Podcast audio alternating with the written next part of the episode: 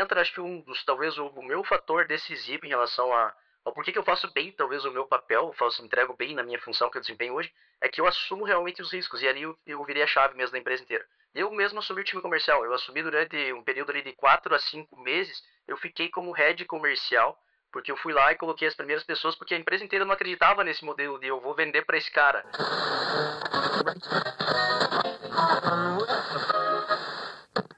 E aí, beleza? Eu sou o Luiz Gomes, criador de conteúdo aqui na Camelo News, e este é o nosso Papo de Camelo. Você é muito bem-vinda ou muito bem-vindo ao nosso podcast.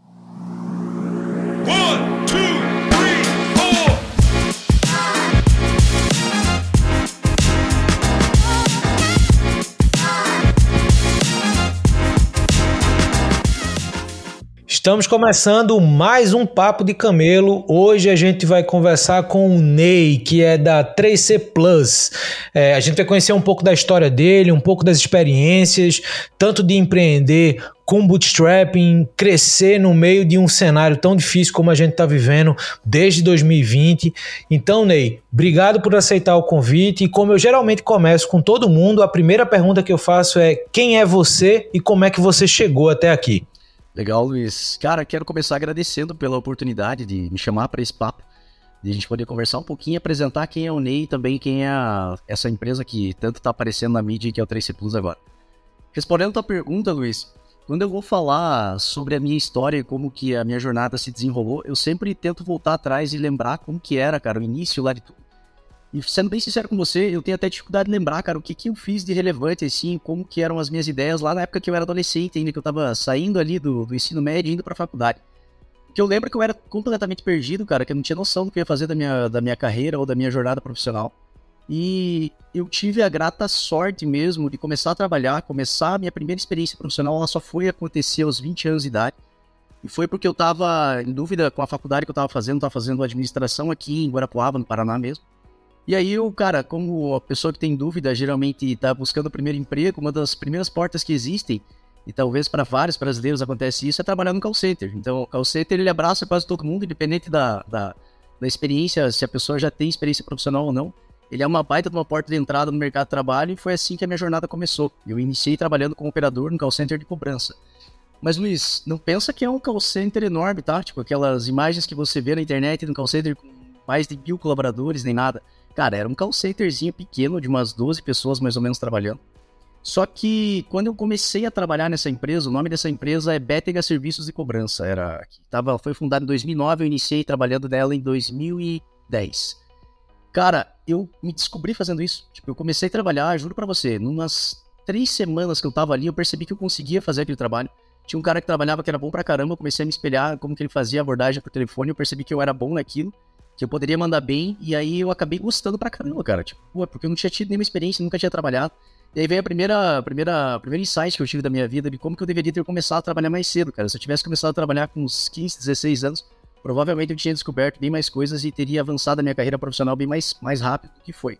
Mas vamos lá, depois desse período, dessa primeira experiência, o que, que eu fiz? Eu trabalhei três meses nessa empresa e aí eu acabei me inscrevendo numa empresa maior. Tinha uma empresa de cobrança que estava contratando pessoas de fora para ir assumir um desafio de trabalhar como gerente em uma estrutura nova que eles estavam abrindo em outra cidade. Eu passei pelo processo seletivo, acabei indo para uma cidade chamada Francisco Beltrão, que fica aqui no interior do Paraná também. É, virei gerente lá, foi uma operação que começou bem pequena também, a empresa acabou montando uma, uma estrutura lá. E foi onde eu tive a primeira experiência como líder mesmo de uma empresa, liderando pessoas, contratando a galera. Foi bacana para mim ali, depois dessa experiência, que foi basicamente abrir essa empresa e colocar, dar os primeiros passos ali. Eu acabei trabalhando também em mais duas cidades que eles tinham estrutura física. Fui para Salvador, que foi a melhor experiência que eu tive até então, que lá em Salvador eu aprendi de fato o que era uma empresa grande. Porque eu tive a oportunidade de trabalhar no mesmo prédio onde a gente tinha a estrutura dessa empresa, tinha uma empresa gigantesca de cobrança que tinha mais de 300 colaboradores e aí eu entendi o que eram processos, como que eram realmente as melhores estratégias de cobrança que as empresas grandes adotavam, como que elas prestavam serviço para grandes players. E aí eu percebi que a empresa que eu trabalhava, ela não olhava para isso, ela olhava para um outro perfil de cliente, um outro perfil de mercado. E foi quando eu descobri que eu era bom naquilo, que eu gostava de fazer aquilo, mas que a empresa que eu estava trabalhando não ia gerar as oportunidades que eu precisava. E eu voltei atrás, então eu trabalhei um ano nessa empresa, quando era lá finalzinho de 2011, eu tive a vontade de voltar para Guarapuava, conversei de novo com aquela primeira empresa, o primeiro proprietário da empresa que eu tinha começado a minha jornada, que era Betega Serviços de Cobrança. Entrei em contato com ele e falei: Marcos, olha, eu aprendi a trabalhar, cara. Agora eu sei como funciona todo esse negócio de cobrança. Eu entendo quais são os próximos passos que você deve ter no teu negócio. E eu gostaria de voltar. Queria voltar para Guarapuava e a primeira pessoa que eu imaginei, a primeira oportunidade que eu sei que existe e é uma oportunidade grande é trabalhando com você de novo na, na, na Bétega. E ele topou o desafio, cara. Eu voltei para Bétega. Voltei dia 15 de janeiro de 2022, 2012. Nunca mais esquecer dessa data, porque ali começou realmente uma transformação. Lembro que eu entrei nessa empresa, a empresa faturava mais ou menos ali uns 35, 40 mil de receita mensal. E eu fiz uma proposta para ele maluca, cara. Porque eu, putz, eu tava muito autoconfiante naquela época. Eu era jovem, tinha recém descoberto que eu era bom para trabalhar. E eu fiz uma proposta para ele que se eu conseguisse chegar em 120 de faturamento até metade daquele ano, se ele tinha a possibilidade de me transformar em sócio da empresa. Cara, ele achou meio maluca a ideia, porque ele tava três anos tocando o negócio e não, não tinha passado de 35 mil. Acho que ele topou meio que, tipo, vamos, vamos lá, porque eu acho que você nem vai chegar, nem vai chegar mesmo. Só que deu certo, cara. A gente tinha algumas carteiras ali, alguns clientes naquela empresa que eram, tinham um grande potencial. Eu acabei focando toda a minha energia em cima do que eu tinha aprendido lá na experiência de Salvador. E essa empresa decolou, a gente passou dos 120 mil de faturamento naquele ano. Eu levei um pouco mais de tempo para me tornar sócio, porque acho que quando ele topou esse, esse desafio, ele não acreditava que ia acontecer. Então foi um, um trabalho também de, de amadurecer a ideia na cabeça dele, ter mais pessoas como sócios. E aí entra o fator sorte, que eu falei lá no começo da explicação para você. Dentro dessa empresa tinha um cara completamente maluco. Tipo, maluco mesmo, o filho do Marcos. O filho do Marcos, cara, é daqueles caras que você você encontrar ele ao longo da vida, você provavelmente não vai achar que ele é um gênio nem nada. Porque o cara tinha muitas ideias loucas assim. O cara criou. Tanto que o nosso contador aqui, ele fala que ele nunca abriu tanto CNPJ para uma única pessoa igual ele abriu pro Luiz. E o Luiz trabalhava na Bétega na época. Cara, o Luiz, ele tava dentro da Bétega, mas ele nunca gostou do negócio de call center. Ele que incentivou o pai dele a abrir a empresa de cobrança, mas ele tava lá tentando criar a empresa de tecnologia lá dentro da Bétega. Então o cara tentou de tudo que se imagina. O cara teve todas as iniciativas, startups que você possa imaginar, o cara tentou desenvolver lá dentro da Bétega e todas elas tinham alguma ligação com o que a Bétega fazia. Então, tipo, a Bétega tinha lá um software que utilizava para fazer a gestão de cobrança. O Luiz, ele queria desenvolver o software interno, porque, putz, eu posso fazer isso aqui melhor, eu vou desenvolver, esse mercado é grande, mas tudo sem estudo nenhum, sem nenhuma análise de mercado para saber se tinha potencial ou não. Só que esse cara estava do meu lado. Enquanto eu tinha me tornado sócio do pai dele, eu percebi o Luiz ao meu lado criando um monte de iniciativas, 99% delas dando todas erradas e morrendo, porém duas delas que estavam ali dentro começaram a ganhar corpo. Uma delas era uma iniciativa de criar um software para call center, que hoje que é o que originou o 3C Plus, e a outra era de criar uma fintech. Vê que maluco, cara. O negócio era pequenininho, na época nem se falava o termo fintech, na época nem existia esse termo ainda, e o cara teve a ideia, brilhante ideia, e falou assim, cara, e se a gente emprestasse dinheiro para os caras, velho, num aplicativo? Os funcionários da empresa poderiam abrir um aplicativo, solicitar um empréstimo e desconto em folha, cara. Não tem risco nenhum de inadimplência. O cara criou essas duas iniciativas ao mesmo tempo, que já, já é difícil de você lançar uma startup, o cara tentou lançar as duas ao mesmo tempo, né? Porém, cara, o que era mais improvável aconteceu. Essa iniciativa da fintech ele acabou apresentando para um investidor que ele conheceu lá nos Estados Unidos, numa viagem que ele foi, cara, com a família. Ele acabou conhecendo esse cara. Esse cara falou: Cara, tudo que você me apresentou aqui eu não acredito em nada, mas essa ideia desse aplicativo é legal. Esse aplicativo não tem ninguém fazendo crédito consignado privado essa iniciativa aqui é muito bacana e eu acredito que faz sentido. E aí ele acabou apresentando ele para um outro investidor que investia na área de fintechs e o cara acabou colocando um milhão de reais no começo nessa iniciativa, que era uma iniciativa chamada Creditu, que era uma fintech que emprestava dinheiro para os funcionários da Pétega. Então imagina lá, aquele call centerzinho de 12 pessoas, nesse momento a gente já tinha mais ou menos uns 80 colaboradores, duas startups nasceram ao mesmo tempo lá, Creditu e o 3C Plus. Crédito recebeu esse primeiro aporte e aí começa a nossa jornada de entender o que era valor, o que era construir equity, principalmente. Porque vendo a experiência do Luiz, o Luiz teve que sair da, da operação aqui de Guarapuava, da Bétega, e foi para São Paulo. A empresa recebeu capital e aí ele acabou montando essa operação dentro da Acreditas. Acreditas que é uma das maiores fintechs do Brasil hoje, acabou, foi um dos investidores, era o Sérgio Fúrio, que acabou investindo lá, que era investidor anjo da primeira rodada da, da Creditu. Ele acabou indo para dentro da Acreditas e aí, cara, começa a minha primeira experiência com empresa de tecnologia. Por quê? Porque a gente teve a oportunidade de sentar, ir para São Paulo várias vezes, entender como que era o processo do que estava sendo colocado ali em operação na, na Creditu. Apesar de ser uma empresa que era uma fintech, não tem nada a ver com o que a gente faz hoje, a gente entendeu como que era o jogo, principalmente o jogo de captação de recursos. Entendeu o que, que o mercado olhava para dizer que aquela empresa tem ou não valor. O que, que as, os investidores olhavam para um negócio daquele tamanho, que era só um app no começo, e era um app totalmente mal construído ainda, e mesmo assim os caras enxergaram o valor ali, um puta potencial. Isso mudou completamente tudo que eu imaginava sobre negócios, porque tudo que eu estava fazendo e estudando até então era para transformar a Betega numa empresa maior.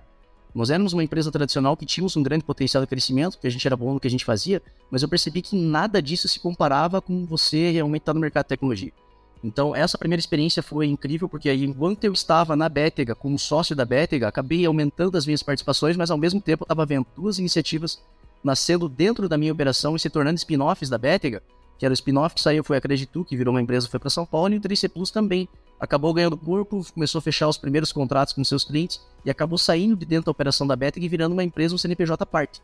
E eu continuei na Betega, porque nesse momento eu era sócio só dessa empresa. Só que eu acabei adquirindo ao longo do tempo participações maiores do, do, do pai do Luiz. E aí chegou um momento ali, quando o Luiz fez o exit da, da Creditu, o Luiz me fez um convite. Ele vendeu a participação dele na Creditu para Acreditas. E ele mencionou que não tinha, não tinha interesse em continuar tocando a Operação 3C, porque a, a Operação 3C ficou de lado, porque a Creditas recebeu muita aporte, ficou muito grande, e a Acreditas acabou comprando depois, e ele teve que ficar 100% lá, voltado para os 5 anos de earnout que ele tinha que cumprir lá na Acreditas. E aí ele ficou com um sócio, que era o Joe, que estava tocando a operação aqui do 3C, e ele falou, cara, eu não consigo ter, dar atenção para essa operação, essa operação estava mais ou menos no 3C com umas 10 pessoas, isso era dezembro de 2019. Cara, você tem interesse em comprar essa participação? E aí foi que eu acabei adquirindo dele a participação que ele tinha no 3C, assumi essa posição em janeiro de 2020. E, cara, eu lembro que ele me falou uma das coisas, talvez o único erro que eu esteve no meio de toda essa loucura dele, que ele era um cara que criou um monte de negócio, que ele me falou uma coisa. O 3C Plus não escala. Você, cara, o 3C Plus não escala. Software para call center não escala, cara. Porque a jornada é muito longa, o ciclo de vendas é muito longo, o cliente não toma uma decisão rápida. Os clientes são muito, é muito enterprise o perfil do cliente que contrata essa solução e o cara não migra rápido de solução. Então, por isso que esse negócio não escala. E eu lembro disso porque a gente comprou a empresa. Quando eu entrei e assumi, a empresa faturava mais ou menos uns 100 mil reais, 95, 100 mil reais. E a grande sacada foi que ao longo desses primeiros anos, ali, principalmente nos primeiros 12 meses, eu entendi que, na verdade, a gente nasceu com um software para call center, já que nasceu dentro da Beteg, a Beteg era uma empresa call center. Porém, a gente poderia colocar esse software em vários outros lugares. Porque, na prática, o que a gente desenvolveu era tão simples, cara, e tão rápido de ser utilizado, que poderia ser usado para um perfil bem maior de empresas. Não só empresas de call center, mas todo mundo que tem hoje realiza muitos contatos telefônicos, telefônicos com sua base de cliente pode utilizar a solução 3C Plus. E foi isso que eu percebi lá atrás. E aí eu enxerguei em um público, em um ICP que a gente chama aqui, um perfil de cliente que poderia contratar a solução e contratar em massa, que existiam muitos desses, desses clientes no Brasil, que são os correspondentes bancários, que existem mais de 250 mil CNPJs desses abertos hoje, que são a galera que presta serviço para os bancos, né, desovando toda a carteira ali que tem de produtos financeiros dos bancos lá no usuário final. E esse produto encaixa perfeitamente com esse perfil de cliente. E aí a gente virou o canhão inteiro para vender para esse CP. E cara, a nossa escala foi absurda, assim, foi muito rápida. Nesse intervalo de tempo, então, entre o 3C Plus começou a crescer nos primeiros meses, já percebi que a grande oportunidade da minha vida não era a operação de call center da Betega. E eu acabei trazendo uma pessoa para assumir essa, essa operação. Essa empresa existe até hoje, a gente tem 100, 140, 150 colaboradores hoje nela. Porém, tem um sócio meu que toca essa operação 100% e eu voltei todo o meu tempo e atenção para o 3C Plus, que é a empresa que a gente descobriu que tinha uma baita escala, realmente, taxa de crescimento absurda. E é o que a gente que eu venho fazendo até hoje, focado realmente meu tempo, todo ele no 3C. E a gente descobriu ao longo desse caminho que a gente pode se tornar ainda mais maior do que a gente imaginou lá atrás, porque posso ser muito mais do que uma solução só agora de telecom, né? Porque até então a gente estava muito focado só num canal, que é a telefonia. Mas agora a gente abriu esse leque, abriu, a gente criou através de uma consultoria que está um leque bem maior de opções do que a gente pode se transformar no futuro. E aí que a gente está caminhando agora para executar esse planejamento estratégico nos próximos meses. Fiz um pouquinho da minha história, Luiz, de como eu cheguei até aqui no, no 3C Plus e o que a gente vem fazendo agora ao longo dessa trajetória. Cara, o que eu achei bacana é que essa história tem vários perfis interessantíssimos, né? Seja o perfil do Luiz, seja o perfil do pai do Luiz, mas obviamente a, o interesse da minha conversa é a, o seu perfil e o seu perfil eu acho que ele tem um papel muito interessante nessa história. Por alguns pontos que você foi falando, eu fui meio que criando highlights aqui na cabeça para que a gente pudesse aprofundar isso agora.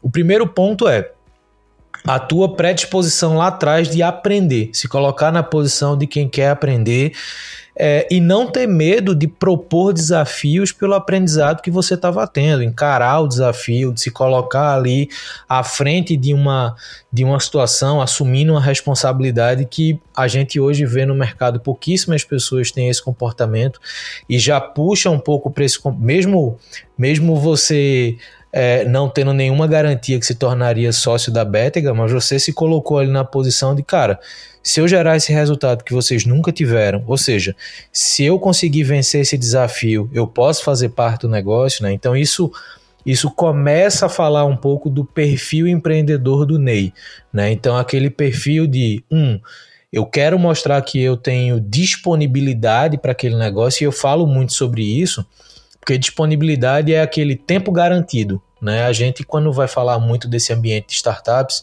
uma das grandes dificuldades, e eu acredito que até nesse contexto da 3C Plus você deve ter vivido isso, é alinhar o tempo de disponibilidade que cada pessoa do time fundador tem para aquele negócio. Porque a gente sabe que nem todo mundo abre uma startup ou qualquer negócio e tem 100% de dedicação àquilo. Né? Quando você falou do Luiz, pô, as pessoas é difícil uma pessoa abrir uma startup, imagina lançar duas. Né? Então, imagina como é o papel do cara em gerir o tempo dele entre a Beteca, que ele também estava, e essas duas startups, dentre tantas ideias que ele tinha. Né? Então, essa questão de disponibilidade eu acho que é um dos comportamentos mais interessantes é, que a gente encontra aí entre empreendedores e empreendedoras. E a forma que você volta para a Betega e propõe esse desafio fala muito disso. Diz assim, cara, eu quero assumir uma responsabilidade, quero. Eu sei que desafio eu quero abraçar, sei, mas mais do que isso, eu estou querendo mostrar a minha disponibilidade, ou seja, minha garantia de tempo que eu vou estar tá aqui para fazer isso acontecer. Então, isso é um primeiro ponto da sua, da, da, da, do seu comportamento, da sua característica que me chamou a atenção e eu achei bacana. O segundo ponto, que é uma coisa que geralmente quem está dentro de estruturas mais tradicionais acabam não tendo, que é essa visão que vai além daquilo que você já faz e domina, né? Como você falou, a Betting é uma estrutura de call center que estava consolidada, mesmo pequena, mas estava consolidada naquele mercado. E você, quando recebeu a, a oportunidade, a possibilidade de assumir a 3C Plus, você fez assim, ok, Pode ser que realmente nesse contexto 1, um, que é call center, a gente tenha dificuldade de escalar. Mas peraí, esse comportamento ele se replica aonde? Né? Então, essa capacidade de enxergar além da área de domínio, né? pelo que você me contou, sua experiência era em call center, não era em correspondente bancário. Né? Então, a partir do momento que você correlaciona comportamentos, é mais uma característica empreendedora que é muito importante, que é você conseguir fazer paralelos entre a sua experiência, a sua percepção com o que está acontecendo no mercado. Né? Então, se você identifica que, ó, Call center talvez seja realmente difícil é, eu, eu assumir essa galera como ICP. Mas, se eu olhar para perfis que, que têm o mesmo comportamento, porém em outros contextos, pode ser que eu tenha uma, uma velocidade, uma estratégia de crescimento completamente diferente. Então, esses dois aspectos, eles me chamaram muita atenção é, na, nessa, nessa introdução que você trouxe. E eu acho que esses dois pontos se somam a uma informação que eu também tenho da 3C Plus com relação ao desenvolvimento inicial ser bootstrapping, e eu quero tentar amarrar essas coisas para te devolver uma pergunta que é a seguinte. Você, idealmente, né, ou, ou, ou formalmente, não foi é, o idealizador da 3C Plus, como você contou, foi o Luiz. Mas quando você recebe a 3C Plus como proposta de assumir é, não só a sociedade, mas um papel de liderança, você pegou um negócio que também era muito incipiente. Ou seja, a gente pode também considerar que a 3C Plus só é o que é hoje pela sua entrada e pela sua participação. Você que deu um outro norte para o negócio e identificou uma oportunidade que era maior do que a vista inicialmente. Então, a minha pergunta que eu faço para você é: nesse cenário, por mais que eu já tenha falado aqui que você parece uma pessoa que gosta dos desafios, mas assumir esse novo papel e entender que você, a partir daquele momento, teria que navegar para um mercado que não está mais na sua zona de conforto, que no caso era call center, para entrar num outro contexto, negociar com outro tipo de pessoa, assumindo um papel de liderança. Como é que foi essa experiência? Como é que foi dar esses primeiros passos na 3C Plus? Como é que foi é, se sentir parte desse novo negócio, uma vez que você já, já se via e já era formalmente parte é, da Betega, agora você estava de fato entrando e sentando numa cadeira que, em tese, nunca tinha sido sua cadeira até então. Como é que foi esse, esse início? Como é que foram esses primeiros passos? Como é que você enxergou esse mercado pela primeira vez? Legal, Luiz. Essa pergunta é incrível, cara. Eu consigo voltar lá em 2020 e lembrar como que era, como foram os três primeiros meses meu de experiência no 3C. Uh, o que, que, eu fiz logo no começo? Eu comecei a, a, entender dentro da base de clientes qual era o perfil da galera que estava usando o 3C Plus. Porque até então eu conheço o mercado de cobrança, mas eu queria entender se a galera que eu conheço, o perfil das empresas, a média do tamanho das empresas que o 3C Plus estava vendendo, eram as empresas que realmente eu tinha o domínio e conhecia como funcionava a operação.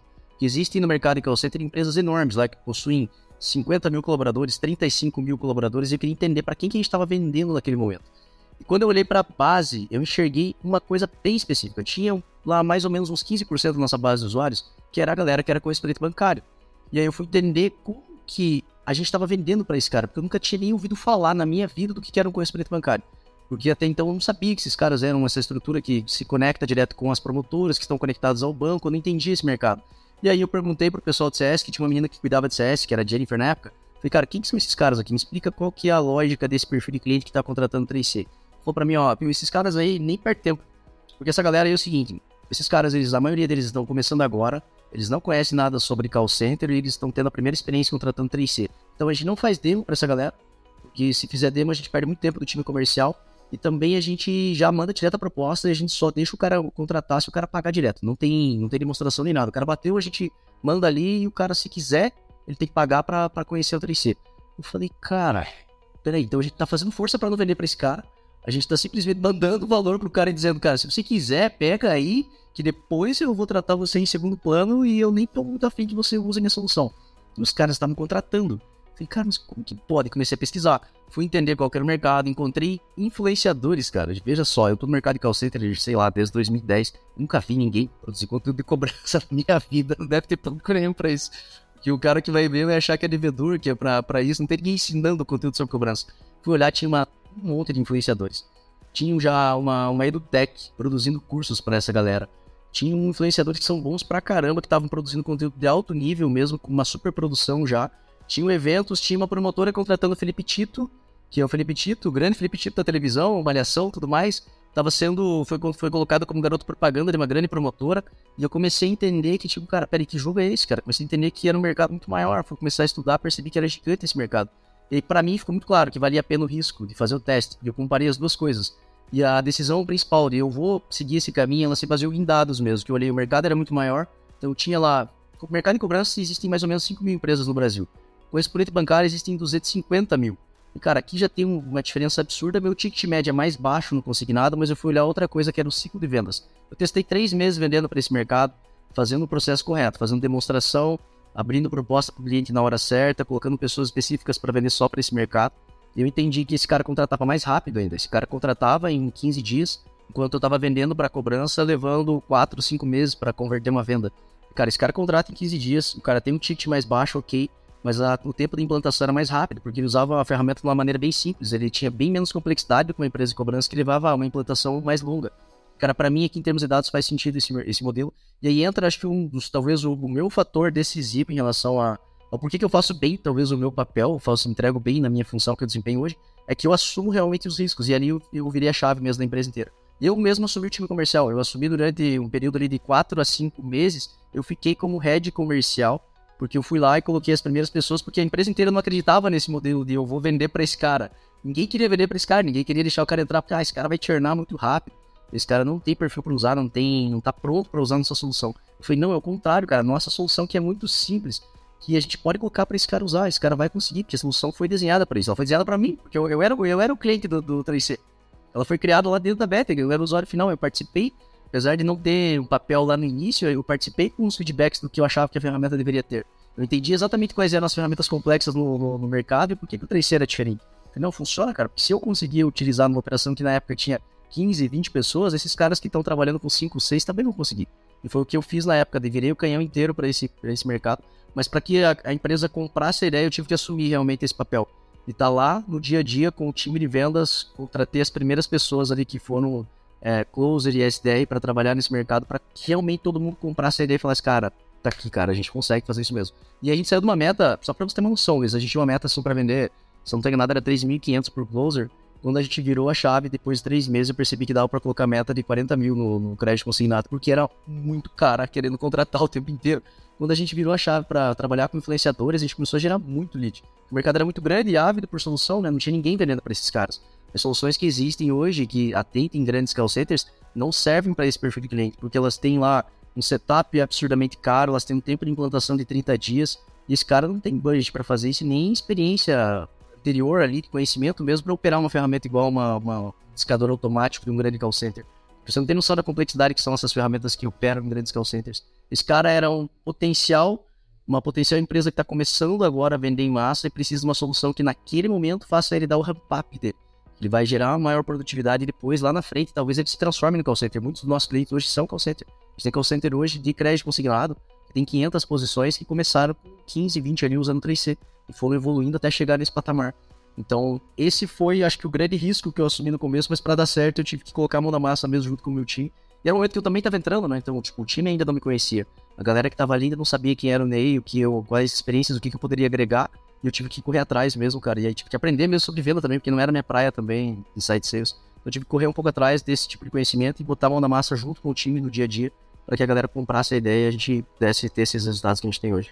Tem uma coisa legal que também vincula muito ao, ao macro tema desse podcast, que é quando a gente fala sobre startups camelo, e eu, e eu vou puxar esse ponto porque tem duas coisas do teu da tua história que eu quero falar. Uma é perguntar de fato o que é que a 3C Plus hoje faz, né? Qual é o qual é o ponto, por mais que a gente já tenha entendido o público, mas você falar um pouquinho mais sobre o que é o produto da 3C Plus.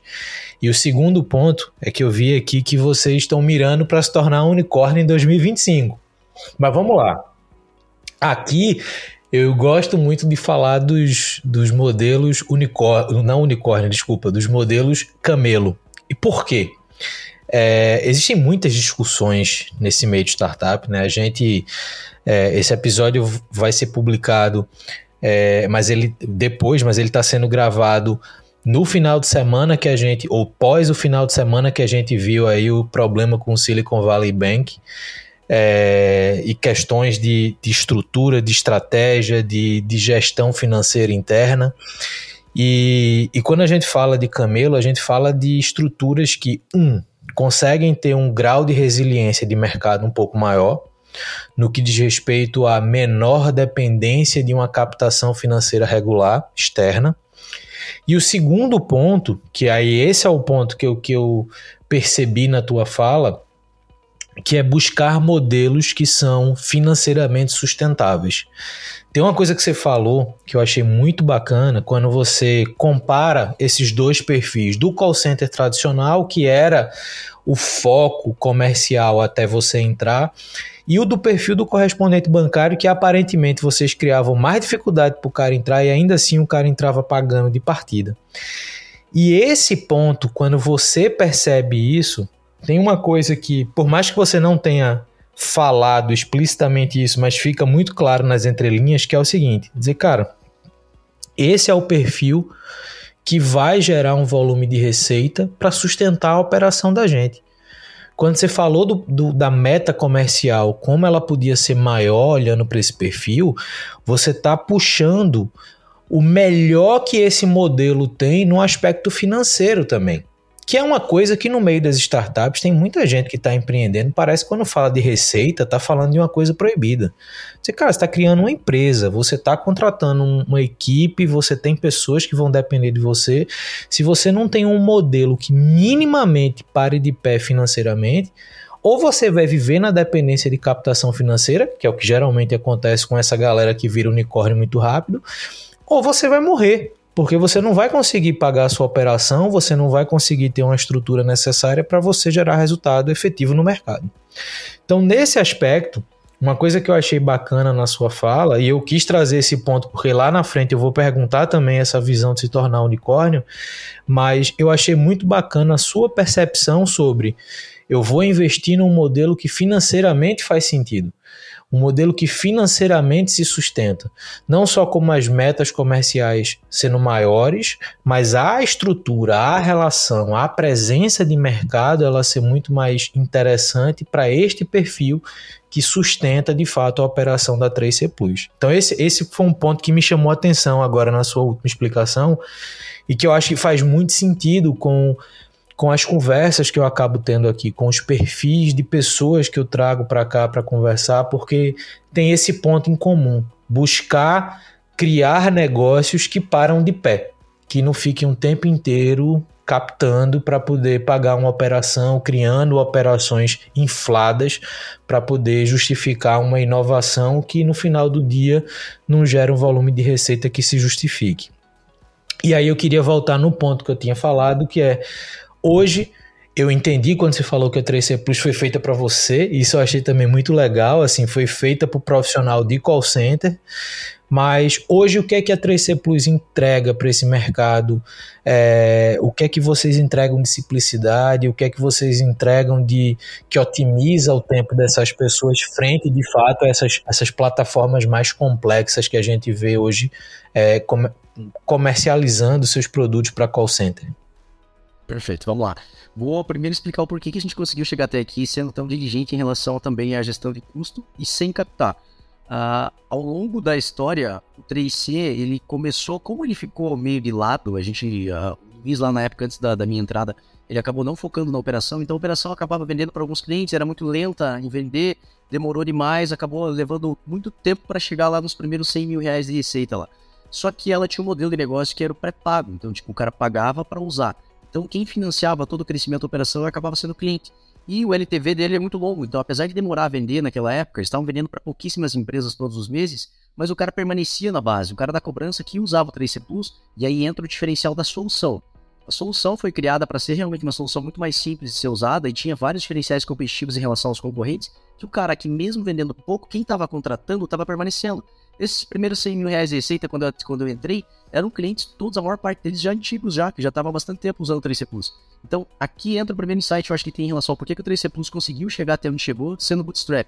É porque a solução realmente era muito boa, em termos de produto que a gente entregou para o mercado é muito diferente. E aí, o porquê que a gente é diferente agora eu vou explicar para você que entra na, na, segunda parte da tua pergunta. Ah, vamos voltar lá no call center grande tradicional. Os caras que vendem para esse mercado, eles estão entregando soluções completamente robustas. E não entenda a robustez como sendo algo assim, tipo, incrível e genial. O cara tá entregando pro cara um painel com várias soluções que o cara pode escolher o que ele vai utilizar. E aí o cara tem que realmente ter alguém ali, até às vezes um time de back-office inteiro para fazer a gestão daquela ferramenta. Então você tem lá mil posições, por exemplo, que estão dentro do teu call center. Algumas posições utilizam um certo CRM integrado, outras posições têm uma estratégia diferente lá de cobrança que você precisa adotar. Tudo isso você tem que customizar dentro da ferramenta ali, tem que ter um back-office enorme às vezes para cada um, cada tipo de operação para você conseguir pilotar a mesma solução. É quase como um painel de avião que os caras estão entregando. Por que, que o 3C Plus ganhou tanto mercado e qual que foi o nosso diferencial? Nós tiramos toda essa gestão do cara e otimizamos isso. Então, basicamente, alguns, alguns botões que o cara precisava ficar apertando o tempo inteiro. E eram coisas que a gente percebeu que, cara, eu, eu sempre faço a mesma coisa. Toda vez que eu vou operar e vou criar uma campanha nova, eu sempre uso a mesma estratégia. Então por que, que o cara tem que pensar nisso, cara? Por que, que eu tenho que fazer o cara aprender a fazer isso se eu posso entregar para ele a gestão? Foi assim que começou o conceito de que a gente deveria entregar a gestão para o cara e não a solução. Hoje, quando a gente vai falar, dá a sensação que nós somos uma solução para call center, mas na verdade a gente é a gestão do call center. O cara que contrata o 3C, ele está eliminando o papel de ter alguém cuidando dessa parte da operação dele. Ele basicamente precisa só entregar, colocar a integração da lista de clientes que ele precisa se relacionar dentro do 3C Plus e nós fazemos todo o trabalho para ele. Quando eu digo todo trabalho, é todo trabalho mesmo. Imagina que o cara tem uma lista lá com milhões de telefones que ele precisa discar e eu já tenho histórico de todas as ligações que passam pelo 3C, pelo 3C Plus. Então são bilhões de ligações que acontecem todos os anos hoje dentro do 3C e a gente sabe com precisão hoje quais números de telefone, por exemplo, que são números que têm maior propensão de atender e em qual horário que esse número tem maior propensão de atender.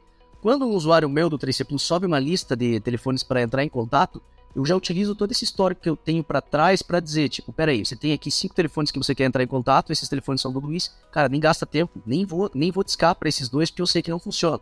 Eu já tenho histórico de milhares de ligações para esses dois números que não funcionam. E o melhor horário para contato com o Luiz é nesse telefone aqui a partir das 6 horas da tarde. Entende o que, que eu tô fazendo? O que o cara tinha que fazer no braço, fazendo modelagem acima de listas do Excel, eu tô entregando para ele pronto. Ele nem vê isso, ele simplesmente sobe a lista dele, coloco os agentes dele conectados, mas eu estou fazendo toda a gestão de quem eu tenho que entrar em contato, qual horário, qual o melhor canal para entrar em contato com aquele cliente. Basicamente, eu entreguei para ele a inteligência. Ele contrata como sendo uma solução de call center, mas o que ele está levando para casa no final do dia é a inteligência por trás de para quem ele tem que entrar em contato, em que momento, com que frequência também que ele tem que tentar contato com aquele cliente. É por isso que o cara lá do conhecimento bancário viu a nossa solução quando ele colocou para rodar e falou: Cara, eu vendo mais usando essa solução. Tipo, existe, pode contratar outra solução. Tem caras que usam soluções hoje que já existem no mercado, mas quando roda no 3C Plus, o cara não entende por que, que, é, por que, que a gente produz mais. É porque realmente eu entrego a gestão pro cara. Ele não tá contratando a solução ali que ele vai ter que ficar apertando o botão, customizando, falando, não, cara, aqui eu vou colocar para Porque assim, as soluções são tão complexas que você tem que colocar lá, parametrizado até quanto tempo que eu vou ficar discando pro telefone do cliente. Tipo, é 35 segundos, é 40 segundos. Nós não, a gente já olha para todo o histórico de dados, a gente olha para e a IA utiliza essa, esse histórico de dados para dizer, tipo, não, para esses números aqui a gente vai usar um ring de X tempo, que é ring o nome desse, dessa métrica de escapa o telefone, e a gente faz isso para o cliente. Então, o cliente que contrata a 3C Plus, ele está levando no final do dia para casa a gestão completa do que ele tem que fazer em todos os canais ali de contato e relacionamento que ele tem com a base de clientes. Isso é muito bacana porque esse perfil de cliente, ele trabalha com venda. E a partir do momento que ele percebe o impacto dessa inteligência nas vendas, ou seja, no aumento da geração de receita e na qualidade dessa receita que ele está gerando, essa percepção de valor ela se torna tão maior que mesmo quando lá atrás vocês não priorizavam esse perfil, mesmo assim o cara queria usar, né? Tipo, diferente de outros serviços de call center em geral, que às vezes é cobrança, que às vezes é só uma informação, que não tem uma métrica comercial tão forte como um correspondente bancário, é, esse perfil de venda, esse perfil comercial acaba enxergando valor muito maior, muito mais rápido naquilo que você está entregando. Isso também é um ponto é, importante nesse contexto. Eu acho legal que você até usou o termo ICP, né, que para quem não conhece é o, é o perfil ideal de clientes, traduzindo livremente. Né? Então, que é uma coisa que muita gente tem dificuldade para enxergar. Principalmente quando o seu ICP, quando o seu perfil ideal de cliente não faz parte daquilo que você projetou para ser o core business né, daquilo que você projetou para ser o mercado-alvo. Né? Então, essa, esse exercício de olhar para o mercado, dar um passo para trás, aumentar o campo de visão para você enxergar outros perfis que têm comportamentos similares e que muitas vezes têm uma percepção de valor maior sobre o que você está entregando, cara, isso é fundamental. Isso é fundamental e, e, e pouco a gente consegue ver isso em quem está empreendendo, principalmente quem está empreendendo pela primeira vez. Né? Vamos considerar que a 3C Plus não foi o seu primeiro empreendimento porque você já estava né, como sócio do call center. Então você já chegou na 3C Plus com uma bagagem empreendedora, mesmo que não sendo startup, mas que vários, várias percepções do comportamento empreendedor você já, já trazia para sentar naquela cadeira de liderança. Né? Então isso também é muito importante. Só que o bom da gente ter esse tipo de conversa, da gente ter esse tipo de troca, é que quem está ouvindo a gente e eventualmente está empreendendo pela primeira vez pode usar cases como o seu para aprender mais rápido. Eu acho que a, a, a, grande, o grande benefício disso aqui que a gente faz é fazer com que as pessoas que estão empreendendo consigam aprender mais rápido com histórias reais, com pessoas que fizeram isso na prática e que muitas vezes acertaram ou erraram. Né? Então, muitas vezes a gente aprende com, as, com os erros das, que as pessoas cometeram. Né? Então, isso também é importante. Mas aí, voltando para a gente entrar agora no viés dessa jornada financeira de vocês, né? Vocês falar, você falou aí que conseguiu criar essa estrutura inicial que viveu com as próprias pernas, né? Que seguiu esse modelo bootstrapping e aí também só dando uma definição rápida para quem está ouvindo a gente, né? Um, Estratégia bootstrapping é aquela que você consegue executar a, o seu negócio, a sua startup, sem depender diretamente de captações externas. Isso não significa que você não tem investimento. Muitas vezes o investimento vem dos próprios sócios, dos próprios fundadores. Né? Quando você, Ney, deve ter comprado a participação lá do Luiz da 3C Plus, com certeza você, você entendeu que parte daquela entrada ia ser colocar um dinheiro no negócio para que ele com, com, continuasse se desenvolvendo e desse um próximo passo. Né? Então, o bootstrapping, só para quem está ouvindo não ter essa dúvida, não é um modelo que você não precisa de dinheiro. Todo startup, todo negócio precisa de dinheiro. Exato. Só a diferença é que você não depende esse dinheiro de uma captação externa de novos sócios, pelo menos não nas fases iniciais. E eu queria devolver isso para você perguntando como é que foi esse desafio de, de, iniciar um processo ou fortalecer um processo sem essas captações e como é que você enxerga isso hoje, né? Já que você tem esse, esse objetivo, esse plano, esse desejo de ter uma, uma presença de, de mercado maior, né? De ter um valor de mercado maior, como é que foi esse início e como é que você está projetando isso hoje? Perfeito, Luiz. Veja só, é lá no começo, cara, quando a gente estourou o crescimento assim no primeiro ano de 2020, a gente chegou a cogitar a possibilidade de captar em 2021, que a gente viu assim, que dava para acelerar bastante, que a gente poderia crescer muito, e a gente pensou em abrir uma rodada. Só que o que, que, o que foi feito? A gente trocou ideia com alguns investidores e alguns fundos ali no início de 2021. Só que, cara, a gente começou a crescer tão rápido e começou a vender tanto no início de 2021 que o valor que a gente tinha setado como sendo o alvo nosso, que era captar, se não me engano, 3 milhões e meio naquele, naquele primeiro semestre, nas primeiras conversas que a gente fez entre janeiro e fevereiro, a gente percebeu assim, cara, é irrelevante captar 3 milhões e meio agora, não faz sentido. A gente estava gerando muito caixa e dava para deixar isso para um segundo plano. Que, tipo, a gente tem capacidade de fazer tudo isso aqui no orgânico. No orgânico, a gente está vendendo tanto que a gente vai continuar crescendo e a gente tem outros desafios aqui. E aí que foi, acho que a grande sacada foi entender e fazer muito bem com a galera que já estava em outro estágio. Foi conversar com outros empreendedores de startups que estavam em estágio mais avançado que o 3C, entender como que era o próximo nível, como que é o nível pós a essa etapa que a gente está agora. E aí deu para ficar claro se fazia sentido capital ou não. A gente percebeu que não, que a gente poderia lá na frente fazer sim uma captação. Só que o desafio de agora não era captar. O desafio de agora seria muito fácil. Naquele momento, principalmente se você voltar no tempo 2021, estava um cenário absurdamente mais fácil de captar do que hoje. Então, aquele momento era ótimo para captação, porém era ruim em termos do que a gente ia fazer para frente já ter que se diluído naquele momento que não precisava. Eu não precisava do dinheiro porque eu estava vendendo muito e estava crescendo no orgânico. O meu desafio era outro. O meu desafio era entender como que eu vou dar os próximos passos, que é, eu estou numa cidade interior, estou em Guarapuava, eu preciso continuar atraindo grandes talentos e agora eu vou ter algumas áreas que eu vou precisar contratar que eu não vou encontrar ninguém com experiência no mercado aqui onde eu tô.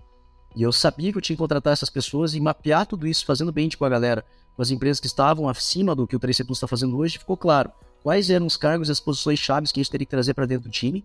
E aí a gente criou um plano de como trazer essas pessoas. Mais importante do que dinheiro era atrair grandes talentos para algumas áreas-chave. Tipo, o marketing para nós foi o grande virado de chave, foi trazer um sócio nessa área. Era um cara que era da área de lançamento digital, que trabalhou com infoproduto, entendia muito bem quais eram os próximos passos de construção de storytelling, de utilização de influenciadores também, que era o que a gente já estava começando a usar para tracionar o nosso crescimento lá na frente. Então, mapear todas essas áreas, determinar qual era o plano, principalmente em pessoas e cultura, para a gente atrair grandes talentos, atrair as pessoas que estavam em Guarapuava já, que estavam trabalhando para startups de fora para trabalhar no 3C Plus, foi a virada de chave que fez com que a gente chegasse até onde a gente chegou hoje. Hoje, contratar para nós não é difícil, porém, naquele momento, houve um estágio de pensar, olhar para dentro de casa mesmo, fazer todo o dever de casa e entender, cara, como que eu vou atrair essa galera nesse estágio que eu estou agora, para que as pessoas entendam que vale a pena colocar a vida delas agora para trabalhar em cima do 3C Plus, do que olhar para fora, do que olhar para uma empresa que talvez esteja pagando um salário maior, do que está hoje num desafio maior até do que a gente está vivendo hoje, mas aqui a história do que a gente está construindo para frente é muito maior. Eu acho que aqui entra muito da história da construção da nossa cultura mesmo do que a gente tem hoje. Acho que a gente foi muito bem sucedido nisso, de atrair grandes pessoas para dentro do nosso time e construir uma cultura muito vencedora. E as pessoas que estão aqui hoje, cara, de verdade mesmo, sem demagogia, a gente tem um time absurdo hoje em todas as áreas. Os redes que eu tenho em cada uma das áreas são incríveis. Eu posso falar isso com propriedade porque a gente faz muito bem.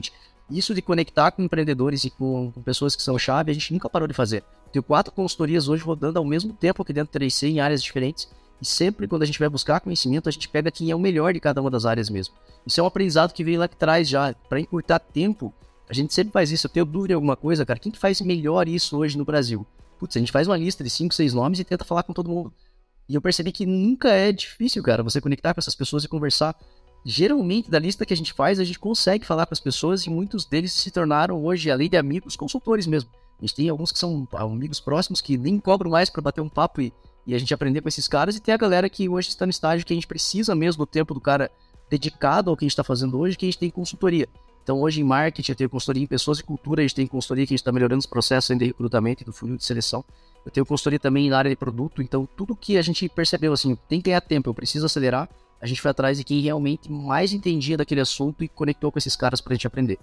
Isso é muito legal porque assim é um outro comportamento que é muito bacana, que é buscar e usar uma rede de relacionamento, construir uma rede de relacionamento.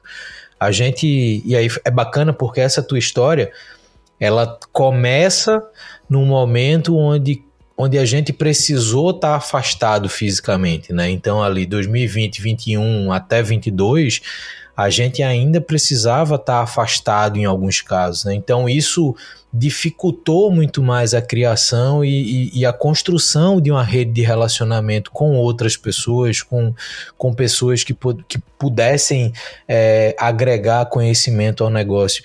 E eu acho que essa esse seu comportamento de cara, quem é que faz melhor? Quem que a gente consegue identificar? Vamos atrás, vamos mandar mensagem e perceber que de fato essas pessoas muitas vezes não são pessoas de difícil acesso. É, isso também é um comportamento bacana porque, cara, a gente não vai saber fazer tudo no negócio. Né? Por mais que, como você falou, no início você assumiu um papel comercial, pegou ali quatro, cinco meses como, como principal liderança comercial, mas talvez depois identificou um perfil que pudesse sentar naquela cadeira e fazer melhor do que você. O desenvolvimento de produto, cara, quem que pode sentar nessa cadeira que vai fazer melhor do que eu? A estratégia de comunicação, a mesma coisa. Então, ter essa visão de eu não sei fazer tudo, mas eu vou fazer até o ponto que precisa. Mas enquanto eu estou fazendo, eu estou buscando pessoas que fazem melhor do que eu para que o negócio se desenvolva. Isso também é um ponto importantíssimo. Assim, a gente, a gente acaba vivenciando muitos cases de empreendedores que tentam abraçar muita responsabilidade sobre todas as áreas, ou o time fundador tenta abraçar muita responsabilidade em todas as áreas, achando que vão conseguir desenvolver conhecimento necessário técnico para tudo que o negócio precisa e acabam se fechando para os talentos, acabam se fechando para pessoas que podem assumir papel de mentoras, mentores, advisors, consultores, é, por medo, entre aspas, de mostrar certa fragilidade ou desconhecimento.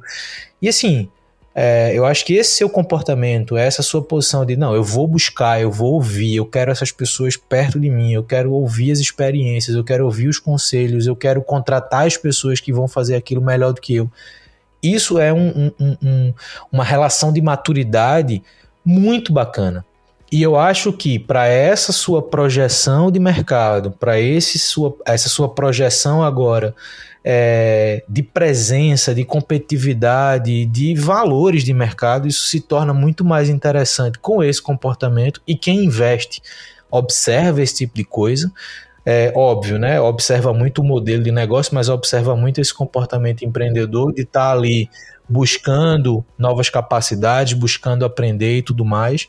E eu acho que isso com vocês justifica muito essa visão de segurar um pouco a onda para captar investimento quando o negócio estava financeiramente se sustentando, mas agora talvez projetar uma estratégia de captação maior para uma consolidação diferente de mercado.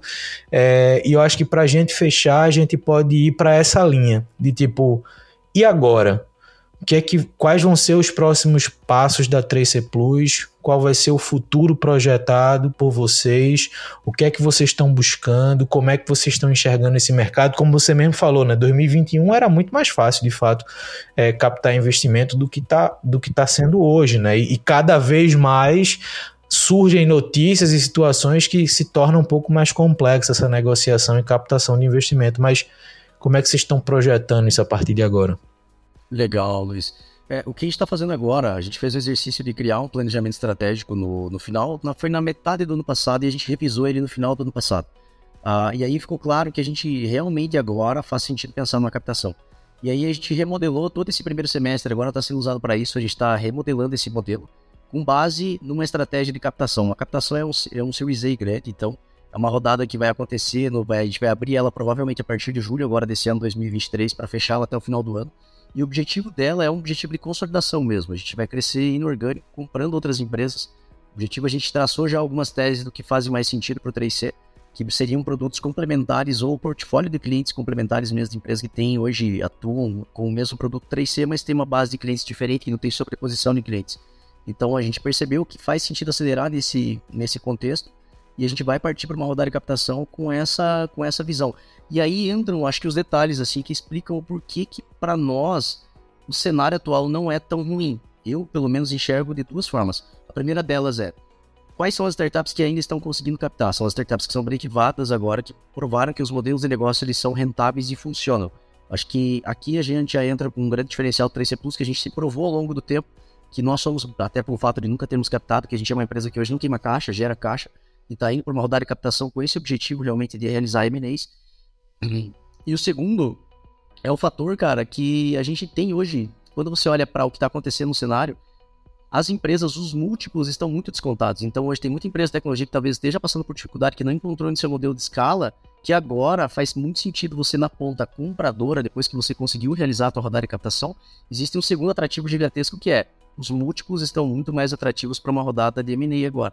Para você adquirir alguém, no momento é o melhor de todos. Tanto que eu acho que o que mais vai acontecer no mercado nesses próximos dois a três anos são realmente fusões e aquisições porque as empresas estão hoje, quem não consegue captar e depende de muito capital, vai só ter um caminho sustentável que vai acontecer, que é basicamente se juntar com uma empresa maior. Eu acho que nesse momento a gente tem uma situação de vantagem absurda no mercado, porque a gente é, somos uma empresa que tem hoje caixa, geradora de caixa, a gente continua crescendo a taxas que são incríveis para uma empresa que está do nosso tamanho já. Assim, dificilmente vai encontrar uma startup crescendo nesse, nesse patamar. Parece que não somos ainda uma empresa pequena pelas taxas de crescimento que a gente tem.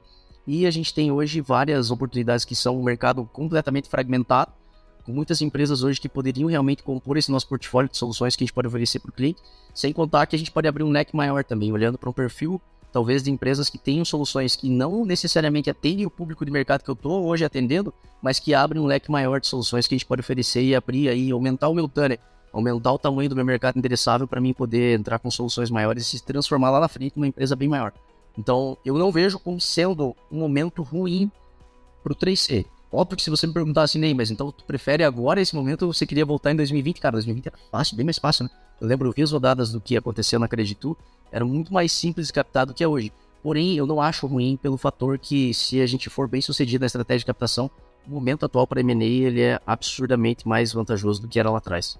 Isso tem um ponto legal, porque quando a gente começou a levantar essa discussão das novas estratégias de investimento, tentar agora voltar para o lado de quem investe, eu acho que a grande, a grande bola que foi levantada foi a análise das startups precisa ser mais racional no que diz respeito à sua estrutura financeira e da sua projeção de mercado.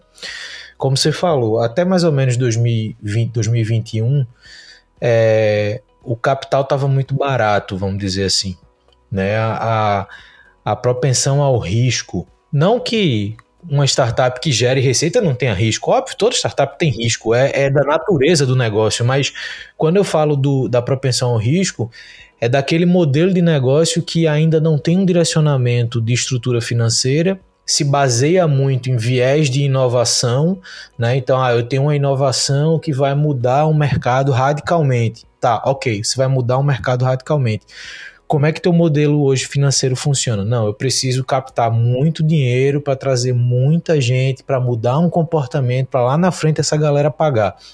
Isso é, começou a despertar um, um, um, uma certa, vou chamar de desconfiança entre quem investe, mas é, um, é uma variável de incerteza que é muito difícil você mensurar.